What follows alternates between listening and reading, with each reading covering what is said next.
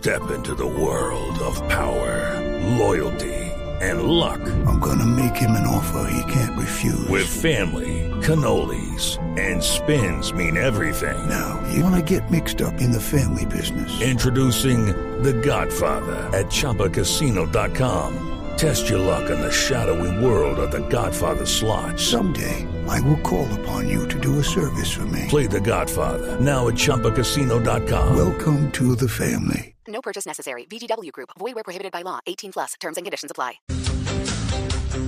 Bueno, a esta hora de la mañana, postres y comida emocional.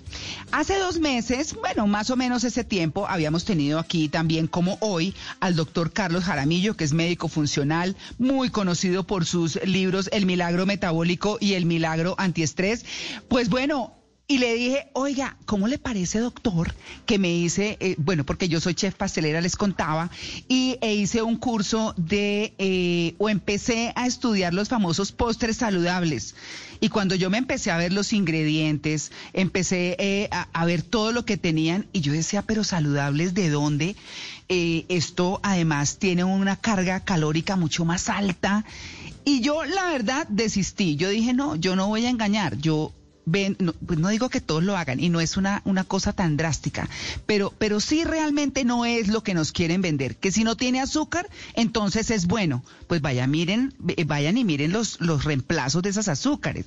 Eh, eh, o tienen cosas que, dátiles, que son preparados y bañados en azúcar, endulcen con dátiles, porque los dátiles son naturales. No, pero están llenos de azúcar. Entonces yo, yo dije, no, yo, eh, yo para esto no, yo sigo con mis postres normales y el que se lo coma, que se lo coma con conciencia, pero que no se lo coma todos los días. Es lo que yo les digo aquí siempre en, en mi sección de Vamos a la Cocina.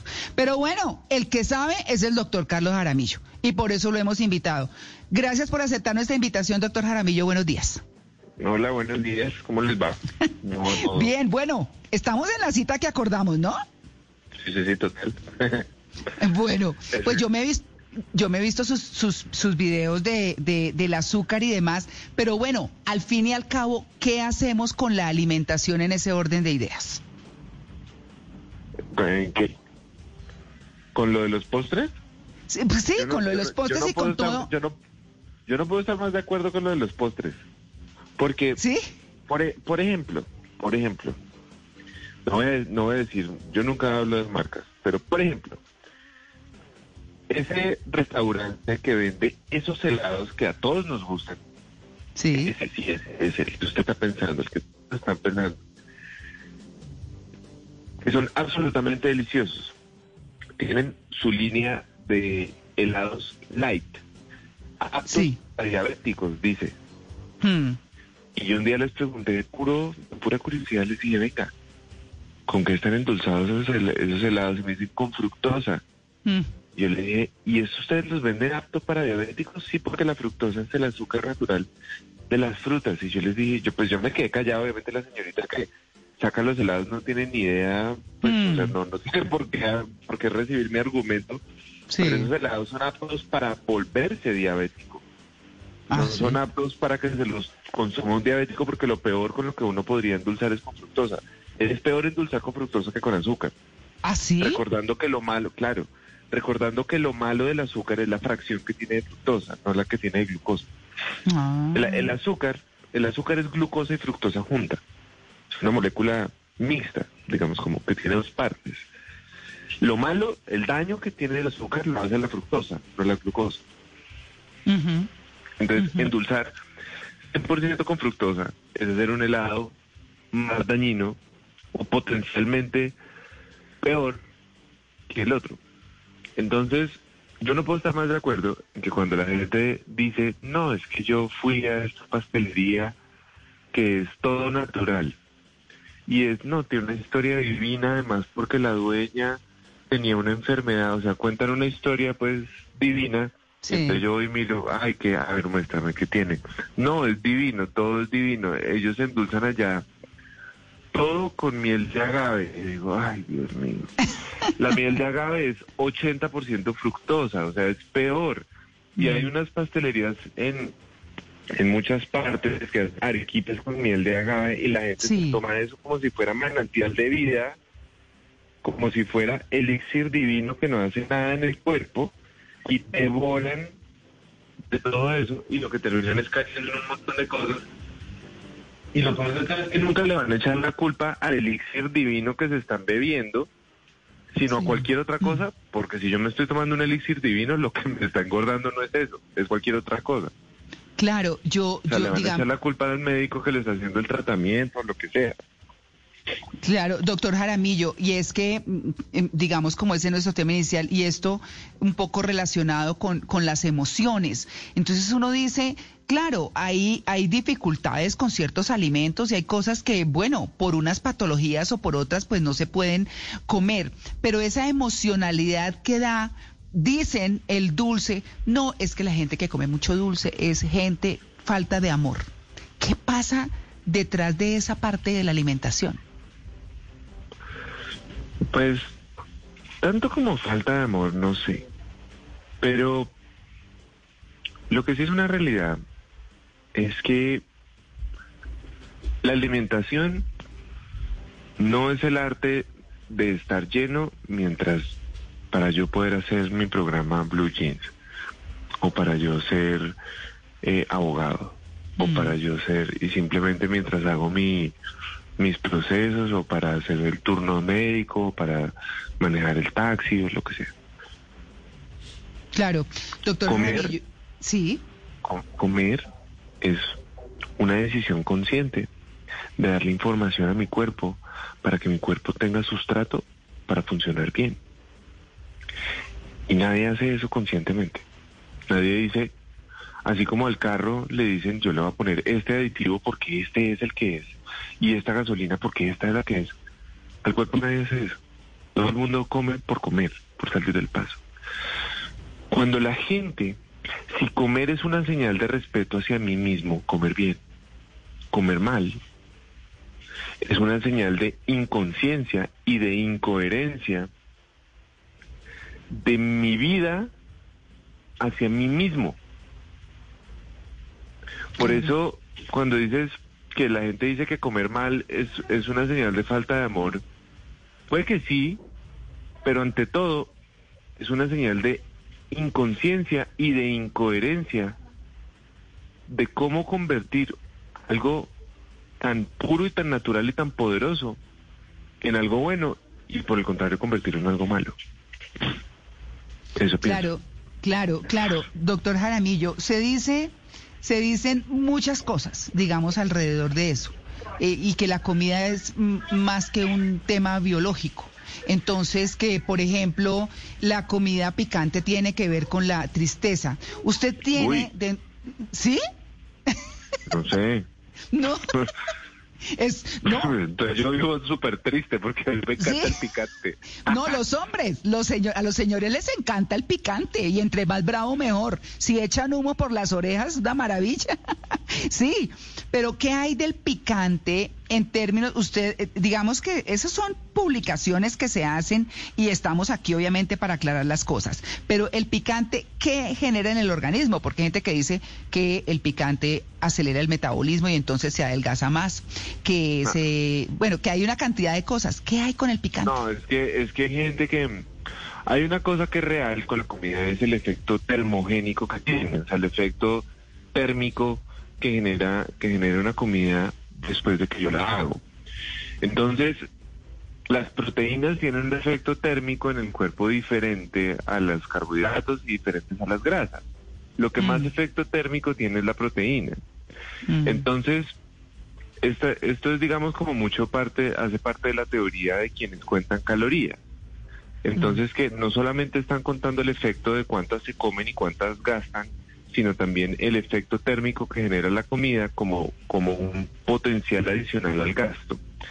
Entonces dicen, uy, ¿qué pasa si yo fuera eso le meto eh, a la chimenea, al efecto térmico de esta proteína? ¿Qué pasa si le meto picante y ahora me vuelvo más caliente y voy a quemar más? Pues que pueden comprar una sillita y esperar sentados para no cansarse, porque eso no va a pasar. Mejor esperar sentado que de pie. Claro. Eso no va a pasar. Sí.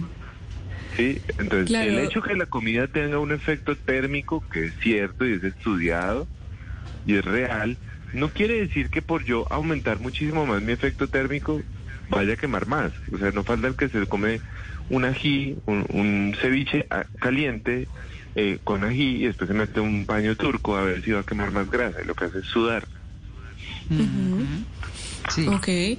Malena. Doctor, primero que todo, buenos días. Tengo dos preguntas para usted muy rápidas. Una de ellas es, ¿cuál es la cantidad de azúcar entonces que deberíamos consumir más o menos? Es decir, Eso. si podemos comer un postre todos los días o solo el fin de semana. Podemos tomarnos siempre nuestro cafecito de la mañana con azúcar y no hay problema o definitivamente no. Los jugos, podemos acompañar nuestro almuerzo con jugos siempre o nos alejamos de ese lado. Y la segunda va ligado al desayuno y ese habla mucho del ayuno intermitente, pero he escuchado que el ayuno puede elevar los niveles de azúcar y muchas otras cosas. ¿Qué quiere decir eso del ayuno intermitente? Bien. La- la- las, las preguntas son de respuestas largas, entonces voy a tratar de hacerlas cortas. ¿Cuál es la dosis adecuada de azúcar? La dosis adecuada de azúcar para un niño menor de... Para un Partimos de una base. El azúcar es innecesaria, Sí. ¿sí? Innecesaria. Nadie tiene, nadie necesita comer azúcar para nada. Eso que necesito para la energía, que no, no, no. Es innecesario. El azúcar es como el alcohol. Es algo que puede vivir ocasionalmente dentro de la vida de una persona, pero tiene una dosis y una frecuencia dependiendo de la edad. Ah, ¿Claro? interesante. Ok. Entonces, el azúcar que puede consumir un niño menor de menor de mm, dos, tres años es quizás una, una cucharadita y media al día, Sí, al día. ¿Sí? sí, Eso es 4 gramos de azúcar. ok. El azúcar que puede consumir un eh, niño hasta los 10 años es por ahí dos cucharaditas al día. Esos son 8 gramos de azúcar. Ya un adolescente, una persona adulta, podría consumir de 15 a 20 gramos de azúcar un día. Esos son 4 cucharaditas, cuatro y media, máximo 5 en un día. ¿Esos cuántos gramos, doctor? De 15 a 20. Ajá, ok. Sí, solamente para que se hagan una idea. Una Sí. gaseosa tiene 40. Claro. O sea, en una gaseosa, yo ya me tomé dos veces la dosis de whisky que me podía tomar. Claro. ¿Sí? Sí. Si me la tomo, si me la tomo yo, o si se la toman ustedes.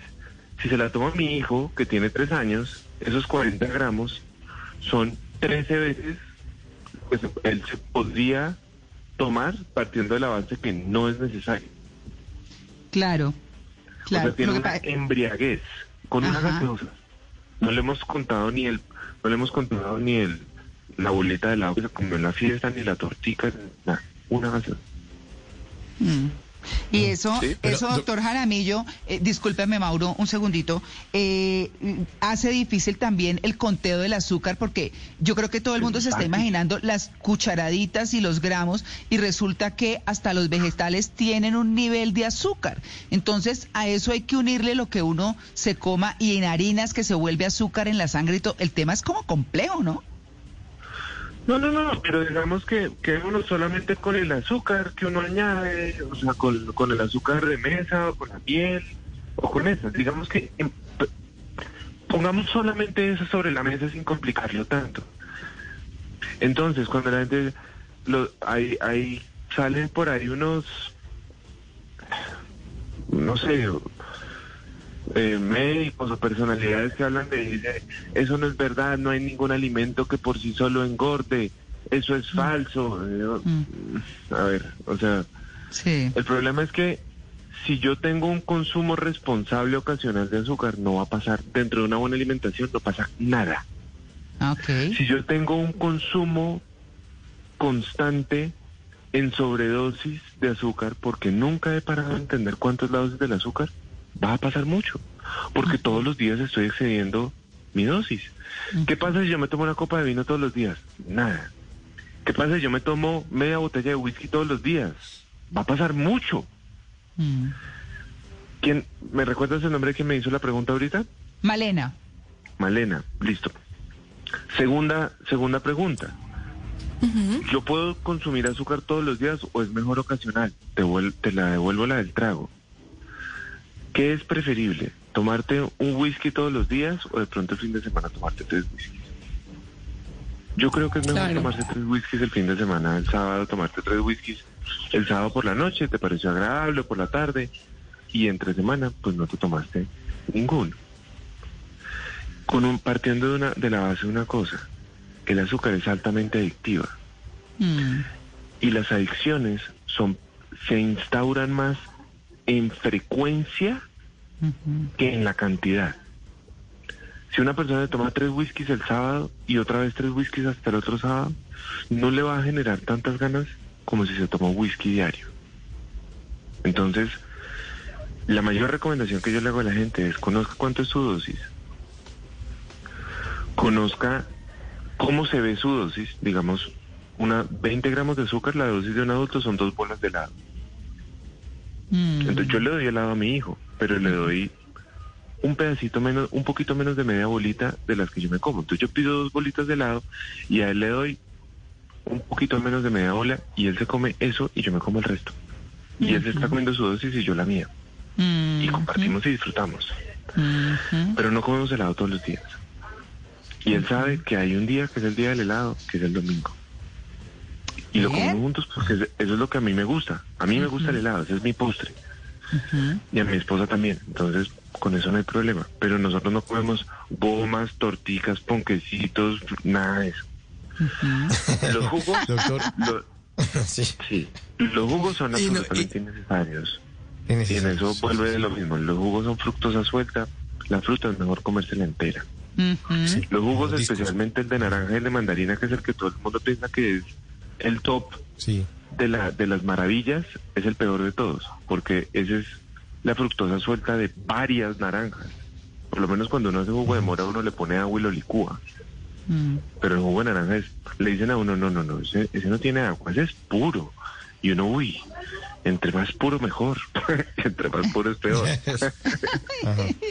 Doctor, pero Eh, existe, existe, doctor, de todas maneras, eh, una conexión entre la voluntad de uno, la parte emocional de uno y la comida. Es decir, si uno está triste en serio, sí, Sí. tiene tendencia a ir al postre y si quiere Sí. meterle un picantico a la vida, sí está el ajicito para la empanada y eso. Sí existe eso.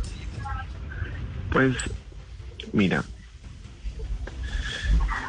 yo con el tiempo eh, soy menos obtuso y más abierto a entender que la vida es espectacularmente diversa. Sí. Si tú le Uy, lo estamos perdiendo, doctor Jaramillo. Aló, aló. A ver. Hola, hola, Doctor. hola. Eso, ahí, ahí, ahí. Ahora sí. Ahí, sí. Aquí, espérate, me acerco un poquito más a la ventana. a ver. Sí. Entonces, si tú le preguntas esto a un colega mega obtuso, te va a decir, dice ningún estudio clínico controlado, randomizado, doble ciego, aleatorio, multicéntrico, que hayan cogido a 350 mil pacientes y les evaluaron si comían dulces, especialmente después de una ruptura amorosa por mujer eh, caucásica, mona, que no, eso no va a existir nunca. Sí, deja, deja la pendejada, eso no va a existir. sí. Pero ¿sabes cuántas veces veo a la gente comer compulsivamente, especialmente por emociones puntuales? Todos los días. Uh, sí. Claro, total. Pero es que hay dos clases de médicos, los que leen artículos y los que ven pacientes. Y como los artículos no hablan de la biología de las personas, pero cuando tú ves pacientes te das cuenta que estás tratando sistemas biológicos abiertos y complejos que tienen unas individualidades absolutamente bellas y por eso te digo, cuando entre más pacientes veo, más recibo la literatura científica como algo que alguien observó y que yo voy a mirar eso cómo se aplica con mis pacientes. Porque el estudio hecho en Dinamarca, en 4.000 pacientes, no tiene que aplicar en Medellín uno tiene que aplicar en Bogotá exactamente igual. Sí, son biologías muy distintas, historias distintas, culturas distintas, costumbres distintas. Emociones distintas, doctor. Sí, y formas de recibir las emociones de manera distinta. Tú no puedes comparar la reacción alimentaria que tiene un, una persona después de una muerte, la reacción que tiene una persona en Bogotá, la reacción que tiene alguien en India o la reacción que tiene alguien en Japón. Mm, Y es el mismo suceso, claro. es la muerte de un familiar.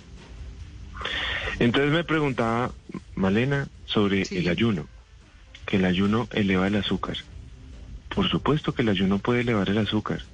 Y entonces las personas que no entienden el ayuno, acuérdense que ayuno no es no es morirse de hambre, no es sacrificarse, no es estar pues como en un via crucis, que es como piensa todo el mundo, que es un sacrificio pues terrible, no. El ayuno es una decisión consciente, coherente, científica, planeada, entendiendo de qué se trata, de tener una ventana de tiempo en la que no voy a comer, pero en la ventana de tiempo en la que sí como, me como todos mis requerimientos y todos mis nutrientes. O sea, comer, ayunar no es comer menos, es comer menos seguido, ¿vale? Entonces yo en vez de yo en vez de comer desde las 6 de la mañana que abro el ojo hasta las 10 de la noche que me acuesto, pues voy a comer, no sé, dos o tres veces entre las 10 de la mañana y las 6 de la tarde. Entonces voy a dejar una ventana de tiempo más larga en la que no como y una ventana de tiempo más corta en la que sí como. Pero en esa ventana me como todos mis nutrientes. Ahora, uno tiene glucosa en la sangre, ¿cierto?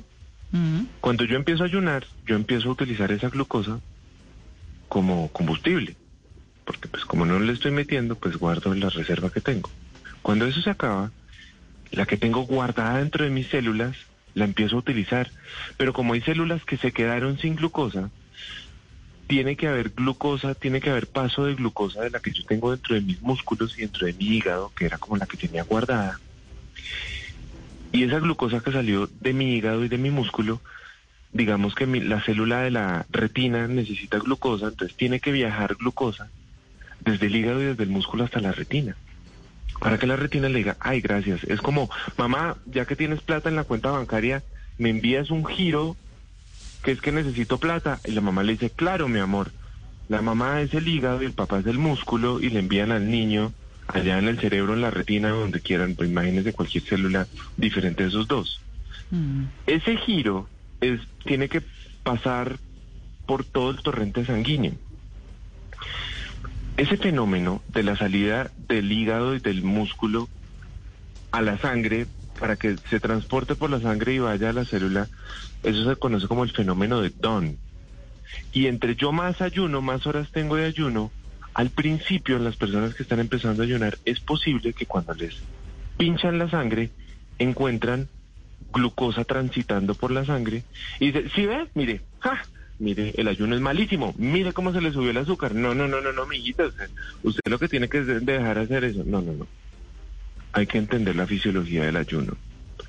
Quien diga que el ayuno es malo porque mire cómo se le subió el ayuno, no entiende eso de qué se trata. Y lo que tiene que hacer es estudiar y aprender. O se opuso y decir que no, bueno, está bien. Pero lo que pasa es eso, el ayuno es una herramienta terapéutica, nutricional, bellísima y poderosísima. Sí, sí, bueno. entenderla. Claro que sí.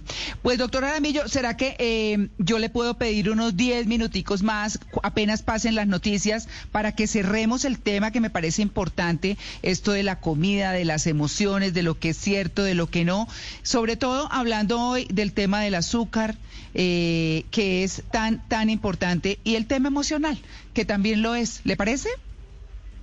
¿En cuánto me, me, me vuelves a llamar? 10 minuticos. Dale. Bueno, listo. Doc. Muchas gracias. Listo. Ok, bueno, chao.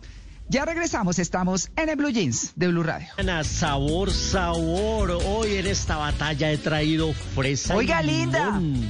Mermelada de miel de abejas, María Clara. De rojo melocotón, Sí. sabe tu piel cuando te beso. Bueno, Rosario, hoy en mi batalla arrancó con Lolita. Pues ahora traigo a la hermana, a Rosario, también hija de Lola Flores de la Faraona, una mujer que ya tiene 57 años y esta canción, Sabor Sabor, es de 1992, ya casi 30 años va a cumplir esta canción, increíble como pasa el tiempo. Y bueno, hoy que Sí. estamos hablando de postres, de bebidas, pues le traje para, este es mi último cartucho en la batalla en la que he recortado ya un poquito la diferencia, Mauricio, ¿o no? Ya ¿Sí? ahí pedaleando, pedaleando, ya me hace, me regalo. No mucho, pero es que me están dando una muenda en misericordia. Eh, le estaban, Tim María Clara 57% y Tim Luis Carlos 43%. Y el programa bueno. se acaba a las 10. Yo Sí. creo que esto de pronto se puede ir así. Sí. Podría, podría ocurrir. Claro Bueno, y me está marcando 47% para Luis Carlos y 52 María Ah, sí, Clara. se acaba de actualizar. Perdón, perdón, perdón, se acaba de Por eso actualizar. digo que ahí María me Clara, ha acercado, me ha acercado. ¿Entonces cómo es? Sí, sí, sí, ¿Entonces sí. cómo es? Ahora sí, sí. Último informe, última mesa escrutada, atención, con el 98,9% de mesa. Sí, se acaba de actualizar. Team Luis Carlos, 47%, María Clara, Uy. 53%. María Uy. Clara, cuidado, Uy. cuidado. Bueno. Ahora sí. Vamos Hay a ver peligro, cómo nos hay resulta peligro. este Rosario, Rosario hoy con sabor, sabor. Muy bien.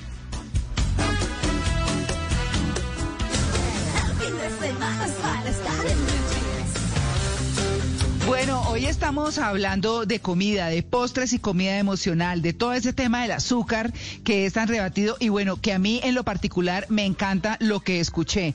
No hay que satanizar, hay que ser sencillamente consciente de lo que o conscientes de lo que se come.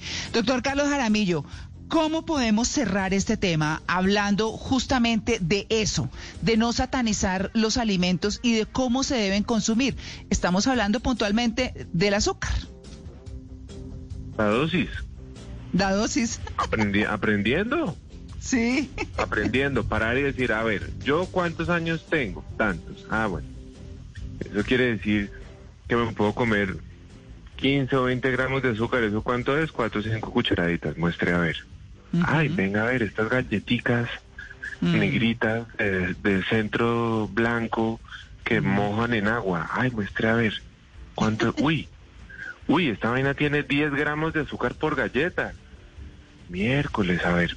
Una. Eso quiere decir que yo me podría comer una galleta y media, dos galletas. Pero eso quiere decir que si se me ocurre darle a mi hijo, de pronto le puedo dar media galleta. Entonces uno dice, ¿media galleta? Eso no me va a gustar. Eso es, eso está demasiado empaquetado, tanto azúcar en... No, yo, Sí. yo creo que va a quedar más contento con media bolita de helado. Entonces vaya y le da media bolita de helado en vez de media galleta. Claro. Un día yo tenía esta conversación con, con, con, con alguien que trabaja en estas empresas. Mm. Yo le decía, dígame qué ser humano, o sea, ya, ya el, el paquete entero de las galletas ya duplica la dosis que se podría consumir un adulto. Ujú. ¿Por qué hacen eso? Dígame dijo? qué ser humano destapa un paquetico de cuatro galletas y se come media. Eso no pasa. Sí, no, no. Nadie. yo le decía, Sí. vendan, vendan paquetes de una galleta. Pero es, ¿y qué le dijo el señor? Eso sí me muero la curiosidad. No, no, no, pestañaban y tragaban saliva gruesa. Eso, no. Claro. Eso no. Entonces, pongan en el empaque. Claro, pongan en el empaque. Esta galleta corresponde al 100% de la dosis de un niño de 5 años, al 200 de un niño menor de 5 años y el 50% de la dosis para un adulto. A ver qué pasa. Claro. Pero claro. sean responsables. Entonces, ¿cómo es posible que un yogur de estos baby, para no decir ninguna marca, pero esa marca, Mm. tiene 17 gramos de azúcar? O sea que un niño que tiene 7 meses le dan un yogurcito baby, ay, tan lindo bebé, que ya se le puede dar porque tiene más de, ya empezó la alimentación complementaria. Y en vez de darle menos de 4 gramos, le están dando 17. Además, entre otras cosas, doctor Jaramillo, porque los bebés se comen lo que uno les dé sin problema, si Lo no tiene azúcar y si no tiene sal. Sí, Lo que Y los adultos también, lo María Clara. sea. sí, sí. Uno lo sabe, claro, cuando uno hace mamá, pues por supuesto, los niños se toman Claro. las, se comen las Todo. verduras, todo, todo. Todo, todo, sí, todo. sí, sí. Y entonces así usted es. dándole yogurcito baby todos los días. Y entonces Sí. dicen, ay, no, ese médico tan exagerado. No, no, no, no, no, no. Si le querías dar una cucharadita de yogur baby a tu bebé, pues dásela. Una cucharadita. Una. Sí, Con eso ya llegaste a la dosis máxima, que no era necesaria, y menos para un bebé, sí, no. porque le estás, le estás generando un sabor aprendido que es mejor que lo conozca cuando ya tenga un poco más de conciencia, igual que el alcohol. Claro, Uno podría además, hablar cuál es la dosis del alcohol para un niño de 10 años. No, pues, ¿Para ni- qué le va a enseñar a tomar trago a un niño de 10 años? claro, no, total. Total. Pues, pues ahí, digamos que, que ahí está el tema. Eh, la verdad es que es, como dice usted, doctor Jaramillo, eh, el asunto es de conciencia. Es fundamentalmente eso. Así que, Sí, pues, aprender. aprender. A mí, yo le quiero decir que después de como un buen tiempo, unos buenos meses de intento, ya me logro tomar el café sin azúcar y ya me sabe bien y me gusta así como me lo tomo. Sí, Es de verdad. Jugos los dejé, yo de verdad le digo que yo dejé los jugos y tomo mucha agua y me encanta tomar agua. eh, porque sí, iba, pues, pero es poco a poco, ¿no? Porque no es tan fácil. Pues Uy. eso también es una creencia. Sí, sí, sí. ¿Así? Ah, Todo en la vida son creencias. En la Ajá. vida es difícil lo que uno dice que es difícil y es fácil Sí. lo que uno considera que es fácil. Es cierto, es cierto. Entonces Sí. cuando, eso es como a la, a la abuelita que, que, que se le murió el esposo y lleva 30 años vistiéndose de negro en luto, no, mijo, es que no es tan fácil, ese dolor queda allá, allá en el fondo. Y yo digo, a ver, muéstrame en dónde que es que yo no veo dónde es allá en el fondo. Claro. ¿Por qué no, por qué no has salido, por qué no tomas la decisión de pasar la página? Hmm, No puedes decir, no vuelvo a consumir azúcar, punto. Sí. Es que Sí. nadie me obliga a Sí, metérmela en la boca. Sí, o se la come los domingos. Yo, yo, aquí en esta casa somos de postre los domingos. Ya. Eso. Sí, Yo también. Sí. A mí me sí, encanta el helado y como Sí. postre los domingos. sí. Me encanta. Pero si me ofrecen un tiramisú, digo, ay, no, qué mamera. Ay, me ¿cómo el postre así? más aburridor de... No, me parece el postre más aburridor del mundo y yo no me gasto el cartucho en lo que... ¡No! Y si voy a un cumpleaños y me dicen tortica Milky Way, ¡no! ¡Qué mamera! Me parece, no, yo no me gasto un cartucho mal gastado. Claro. No, no, no, en el que me gusta. Y, Claro. y no como postre por pena y me vas a despreciar la natilla. Obvio que te la voy a despreciar, no me gusta, me gusta el helado. Claro. No, pero está Sí, buena esa sugerencia. cartucho es en lo que es. Claro, está buena esa sugerencia. Comer lo que le gusta. O sea, el postre que le gusta, el que sea. Está bien. el cartucho en lo que es. Sí, exactamente. Pues vale, doctor si me- Jaramillo. Muchísimas gracias por su atención con el Blue Jeans de Blue Radio. Eh, me parece Bueno, siempre importante hablar eh, como equitativamente de las cosas. Muchas gracias. A ustedes. Un abrazo, feliz fin de semana. Bueno, igualmente, que esté muy bien. Nue- Okay, round two. Name something that's not boring. A laundry? Ooh, a book club. Computer solitaire, huh? Sorry, we were looking for Chumba Casino. That's right. ChumbaCasino.com has over 100 casino style games. Join today and play for free for your chance to redeem some serious prizes. ChumbaCasino.com. No purchase necessary. Where prohibited by law. 18 plus terms and conditions apply. See website for details.